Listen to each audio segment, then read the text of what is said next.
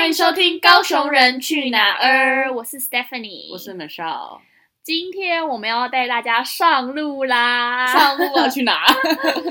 今天想要聊聊的是 road trip 公路旅行。不知道大家有没有曾经跟你的亲朋好友们一起尝试过这样的旅行方式？对，或者是说你对 road trip 你熟悉吗？嗯，那美秀你要不要跟大家分享一下什么是 road trip？road trip 就是呃。你们开车，然后可能带上一些行李，对，然后去可能有一些朋友，对对对，然后去呃不同的城市玩吧。然后可能这个旅行是比较长时间的，对，大概是有时候是五天，或者是七天，甚至是两个礼拜，有些甚至到一个月。然后可能你要开的都是比较长途的，可能就不是从高雄开到台南这种，对，就是可能一次都要开个四五个小时，对，比较长一点啦，时那个时间比较长，对对。或者是像我们这一次有开十几个小时的，所以就是长时间，然后你们可能会花很多时间在路上的旅行，这样。那我们一开始先聊聊一下，我们有 road trip 的经验吗？Michelle，你有吗？有，我去年在加州的时候，跟我呃堂哥还有堂嫂他们，我们从呃旧金山一路开到 LA，然后又开去。呃，Las Vegas，就拉斯维加斯，然后再从拉斯维加斯再回去。呃，我们那时候住在 Reading，Reading 是北加的地方。对，嗯，所以那时候我记得那个经验真的是还蛮特别的吧？因为我们说几乎我们去了几天呢？应该有两个两个礼拜哦。嗯，然后我们在 LA 的时候就大概住了五六天。对，然后之后又去拉斯维加斯过圣诞节，然后最后才还有去呃。死亡谷一个国家公园，然后真的就死亡了，因为我们那时候就是遇到下雪，对，遇到这美国史上的暴风雪。然后我记得那时候很清楚，我们那时候想要回要去另外一个城市，是我们下一个目的地，可是因为下大风大风雪，嗯，所有的路段都被封锁了，然后我们在高速公路上面就动动弹不得，然后真的冷的冷到不行。然后我堂嫂那时候又怀孕，然后肚子很大。然后我们想说不行，我们还是要找个饭店，就是至少在那附近可以休息。嗯，可是就是因为暴风雪的关系，所以附近的所有所有饭店全部都客满到不行。对，就我们完全没有任何地方。然后那时候真的很冷，大概零下吧。嗯，然后我们那时候真的只好去一家餐厅，然后点食物，然后拜托那个餐厅的老板说：“哎，我们可不可以在这里休息？可不可以借我们直接躺在他们的沙发上面？因为那时候真的太冷，然后又很累，已经不知道开了多久了，然后屁股也快烂掉了。”然后，所以我那时候那个经验真的是对我们来讲，真的是有一点特别吧，就是有点痛苦又特别。四个人一起去的，哎，我们又是五个人，然后还有另外一个朋友，哦，就是在家我们在 L A 的朋友，他后来在 L A 就是上了我们的车，然后一起跟我们回 Reading，所以他也跟我们一起在那个车上受苦。对，对。然后我今天想要分享的是，我在大四的时候，感恩节的假期，跟几个朋友，大概一行七个人吧，然后我们是用租车的方式从。San Antonio 德州，然后开到 New Mexico 新墨西哥州，也是开了很长很久的时间，大概也开了十个小时左右吧。不过因为我们中间有停一些国家公园啊，还有一些景点，所以就会相对而言不是一次开了这么久的时间。然后呃，我们去了在南部大家可能比较知道的 Big Bend 国家公园，然后去 White Sand，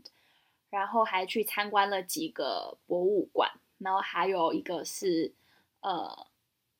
，Prada 的店，我不知道大家对这个有没有印象，也是在呃德州的一个地方叫 Marfa。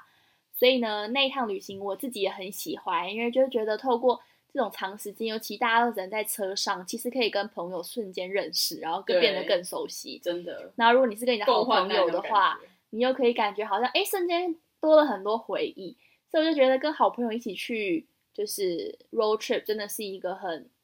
特别的经验吧，我自己还蛮喜欢的，或者是跟你呃你的另一半，或者跟你的家人一起去，就是你在乎的朋友一起去，也蛮蛮特别的这样。对，然后我觉得也可以分享一下，就是我们上个星期才刚从科罗拉多回来，就是我跟 Michelle 还有她老公带着他们的宝宝，然后我们去了一次公路旅行。对，是我二十五岁的生日旅行。对，刚好是去庆祝 Michelle 的生日。然后那一趟的话，我们是从 Oklahoma 就他们家这边出发，然后开到我们第一天是直接就杀去了 Colorado Springs，是在科罗拉多州的第二大城市，开了十个多小时。对，大概不到十一个小时，大概十个多十个小时多一点点。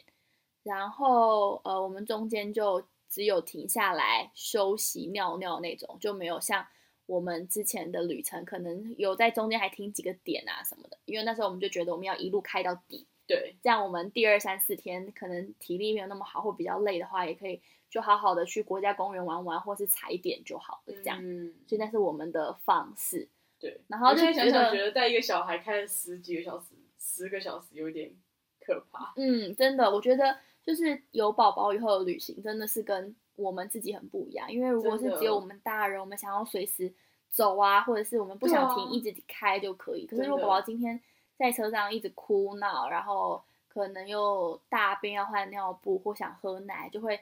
逼迫你的旅行必须要停止一下下，所以就会需要调整。嗯觉得这次也是让我们有很不一样的旅行经验吧。对，对，不过我觉得每次 road trip 的时候都觉得美国的公路好直，好好开啊，真的是很直哎、Stephanie 还在这这段时间就是解锁了。解锁了，那个帮我们开了四个小时吧。因为我觉得那时候就是因为，呃，我虽然驾照很早就拿到了，可是我就一直在台湾就开车次数真的很少。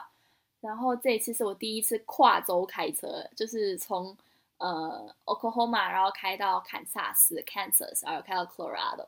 还蛮特别的经验，而且就从来没有一次开四五个小时过这样。嗯，对，还然后好我命还在，还好我命还在，哎、对，好，我觉得真的是好险，他们的命还在，我自己的命就没有那么值钱，就算了。没有他们一家三口 压力太大了。他开的很好，他开的很好。那接下来我们想要，就是我们先大概分享一下我们 road trip 的经验，以后下一个我们想要呃聊一下，哎，road trip 以前有没有什么需要注意的地方？那第一个呢，我想跟大家分享的是车子，毕竟嗯。road trip 嘛，那一定就是有车嘛，对，就不是可能你从 L A 直接飞到纽约或什么，我们是用开车的方式，所以大家可能就要决定呃你的车怎么来的。像我们这一次去 Colorado，我们是直接开 Michelle 他们的车，对，可是呢，我之前去呃从德州开到 New Mexico 那一次，因为我们人比较多嘛，开车会开车的又没有这么多人，就是变成如果我们只开一个五人座的，就变大家要换着开，你要会开车的人就更多了。那时候我们就决定去租车，嗯，这样就可以等于只需要一个人负责所有人开车，然后可以再替换这样，对。所以就会压力比较小。嗯，然后或是嗯，我觉得自己开自己的车真的是要比较注意，因为对。那整路我老公就是真的是比较担心车子，因为你车子平时在你家附近开开也还好啊，没怎样。啊，如果什么状况就去附近的地方修一修。可是因为你长期开这种公路车的话，很容易你的嗯引擎啊可能会不同的反应或者是等等的，所以对我，老还有胎压胎压什么的，就一直确定确定，因为你开到不同的路段，会因为它的地形而导致你的胎压不一样。对，然后再加上你说她老公有说他们的车也是比较不是新车了嘛，所以可能会有一些状况。嗯，对，然后另外一个就是，如果你是没有车，像我们那时候需要租车的话，那你就可能还要确定一下，哎，那你租车包含了什么？有没有保险啊对等等，基本上都一定要会有，除了租车费以外，还会要求你再付一个可能两三百块的押金，嗯，最后就是一定会让你保保险。但保险有很多不同种类的保险，就是可能呃，你今天出事了，他是也负担你的吗？还是只有负担你被就是撞你的那呃你撞的那个人？就是各种不同的保险，大家可能也要去注意一下。对，然后如果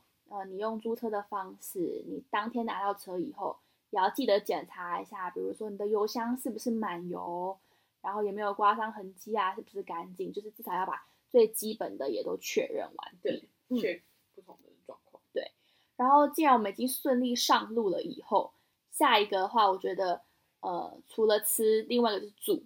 住也很重要。今天你们决定的是，哎，你们有很高的预算，所以你们可以住很好的饭店吗？嗯，还是可能你们的预算比较吃紧，你们住的是旅馆或者是 Airbnb，对然后或者是也可以用，很多人现在是用搭帐篷的方式。对对我之前我的二十二岁生日吧，我也是，哎，二十二还二十三，我有点忘记了，也是就是我跟我朋友开到德州南部的一个小城市，然后我们嗯去那边也是公路旅行，然后搭帐篷，我觉得也是蛮特别，因为我们在路边吗？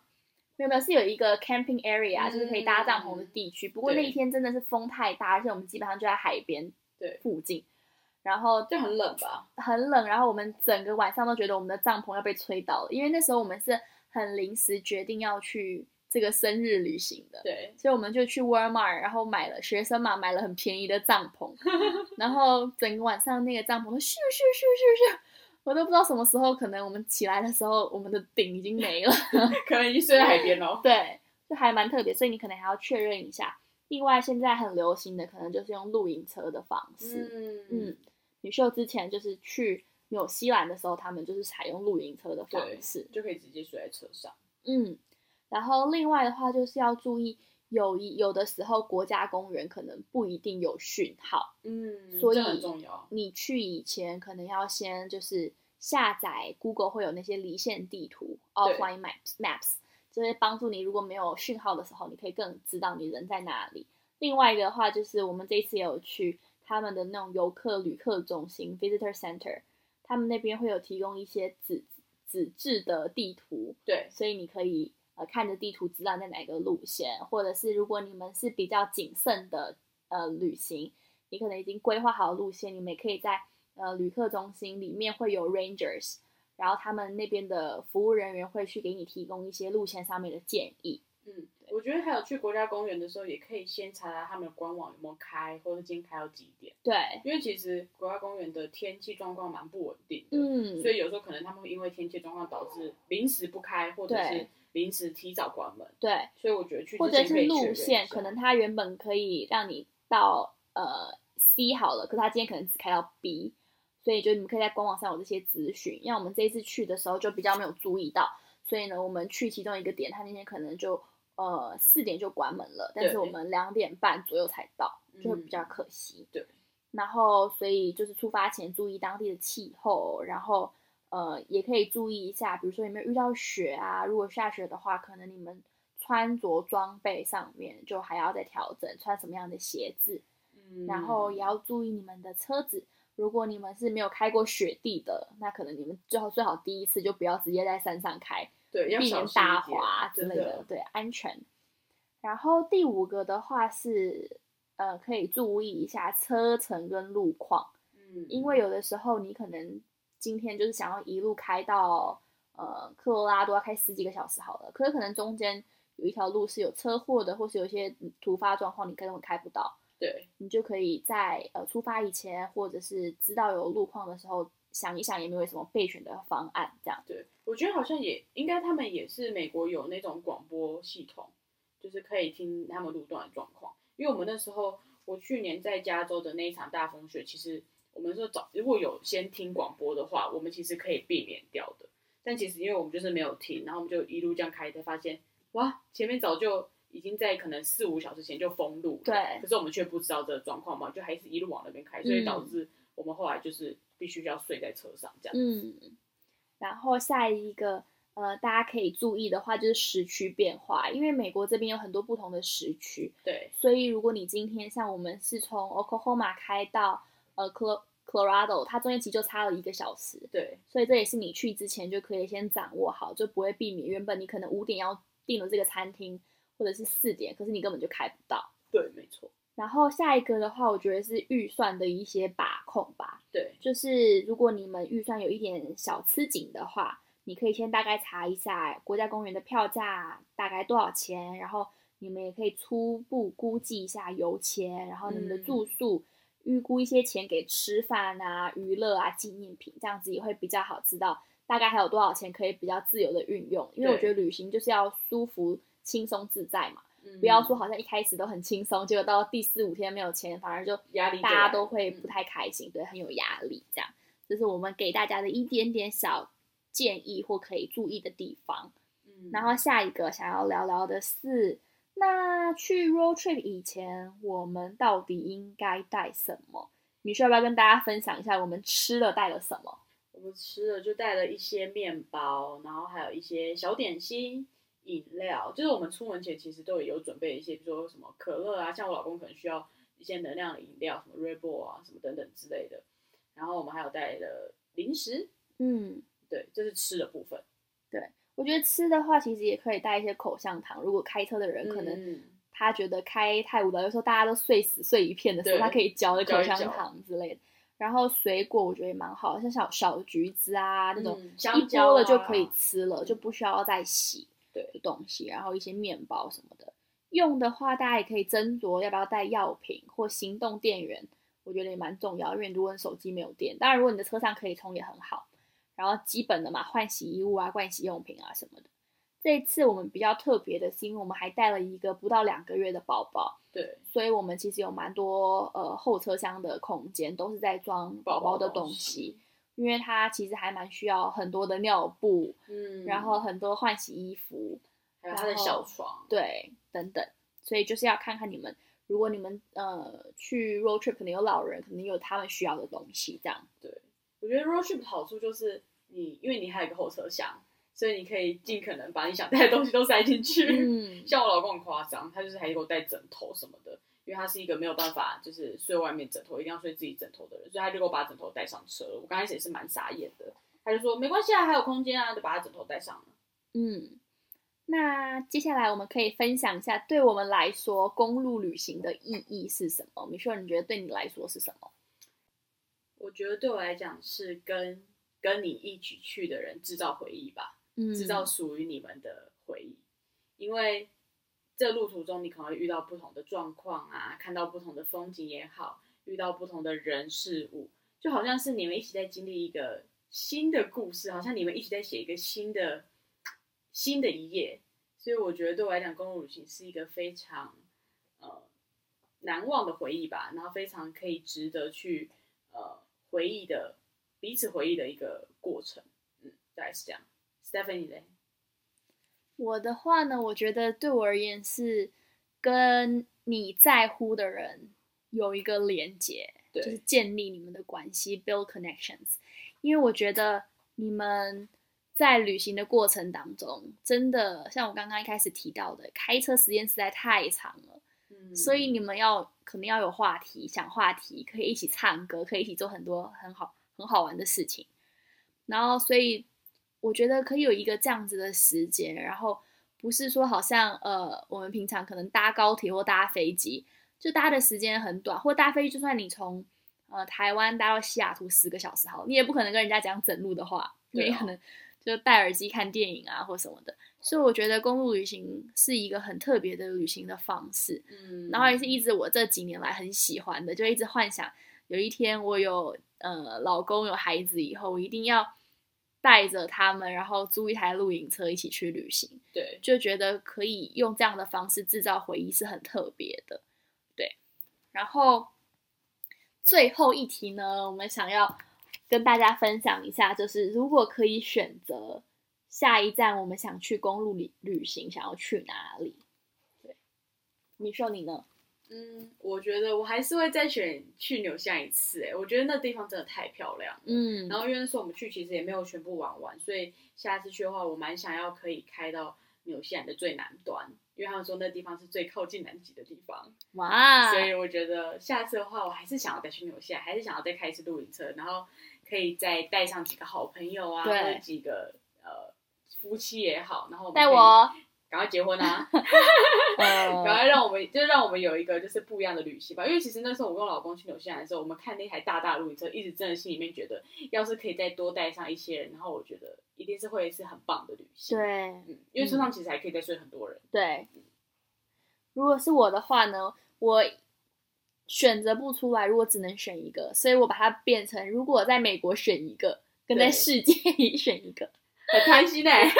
对，我第一个想选是之前米秀推荐我的，是就是呃美国西岸那边有一个美国加州一号公路，是太平洋海岸公路。然后那边我觉得，就我看了很多照片，然后也查了很多资料，然后我就看到他写国家地理杂志选它为一生中不可错过的五十个景点之一。我想说，哦，国家地理杂志选它，我一定要去看，就是很肤浅的理由。但当然也是因为觉得哇，开着一边是太平洋，一边是悬崖，也太酷太漂亮了吧！所以，就觉得如果有机会的话，还蛮想要开那一段。然后，呃，我第一次去 L A 跟去旧金山是我呃国一还国二的事情，就很久了，还蛮想再去走一段那段路的这样。对。然后第二个的话，呃，如果是美国以外的地方，我选择的是在中国三一八国道，然后它其实是被称之为川藏线。嗯那是一个我去年就很想要去的地方，但是就是台湾要进西藏会有一些身份上面的限制嘛，然后我去年时间也比较紧凑，所以我就没有去。但我记得那时候呃有一句话形容那一条就是公路，就是说隔山不同天，一天有四季，因为你在那里可以看到雪山，可以看到冰川，可以看到湖，然后你可以看到草原，就是各种景象都可以开那一条线就可以这样经过。然后再加上我一直都很想要去拉萨，所以就希望有一天可以呃跟着自己很喜欢的人，然后或者是我的家人，然后从四川开始开开开开开到拉萨，嗯，这是我自己很想要走的两条线。棒哎，带上我，带上我。好，那我们的 road trip 就讲好都有彼此了。对，这是我们今天想跟大家分享的 road trip，因为在台湾可能就比较难有这样的机会，可以开十个小时。当然也可以从屏东开到开一圈回来，你知道屏东、台北、台北、屏东吗？对。但是就觉得，呃，如果大家有机会，不管是去米秀很想去的纽西兰，我觉得纽澳也是一个蛮好 road trip 的选择，或者是美国、加拿大，或者是拉丁美洲，甚至是欧洲，我觉得世界上有很多地方真的是，呃，可以一起跟家人朋友们去 road trip。对，所以你们大家也可以想一想，下一站你们想去 road trip 的地方是哪里，然后到我们的 Instagram 跟我们分享。嗯，对希望你们喜欢今天的内容。如果你们喜欢的话，不要忘记订阅，按五颗星。，对，五颗星，五颗星，那我们就下个星期天晚上同一个时间见啦，拜拜。拜